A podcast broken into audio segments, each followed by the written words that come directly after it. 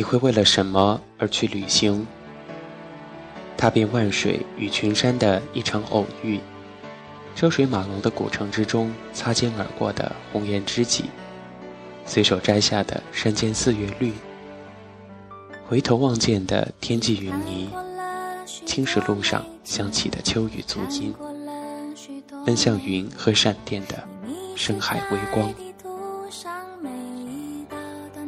旅行的意义是寻找和丰富生命的体验。是脚下的路，更是心中的路。目的地本身很重要，更重要的是它能否触发内心的某种感受。旅行从来不只是行走，还行走在寻找信仰的路上。人心是野的，充满欲望，渴望拥有不曾拥有的。他策马奔腾，他一路向远。追赶着信仰，渐行渐远。也许有一天，我们会坐在火车上，望着窗外，远处的群山，近处的城市，都在与我们背道而驰。而当火车蜿蜒前行，穿过群山，经过一个又一个隧道，光明黑暗相互交替着，今天又将过去，我们生命中又少了一天。明天又会是新的一天，而我们可以选择心态依然年轻。旅行何尝不是一个认识自己的旅程？通过崭新的生活，最后认识的却是最真实的自己。不再那么被人重视，不再幸运，不再娇气，不再害怕，也不再彷徨，不断的认识着自己。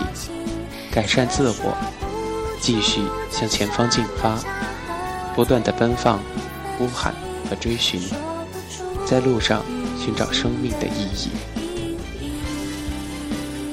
人生天地间，忽如远行客。人生本来就是一场旅行，忽晴忽雨的江湖，待我们以梦为马，共荣共赏，在路上，时光。不可荒废。我想很多朋友都和我一样，从来就没有一个答案。旅行的意义是什么？却总是时常的叩问自己。就像人生中面临的很多问题，你我都说不出个所以然，找不到究竟是为什么。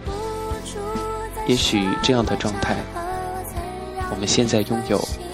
可能当我们经过一些人事变化之后，就没有这种心态了。总之，找不到答案，就一直摸索着吧。这也是一种难得的享受的状态。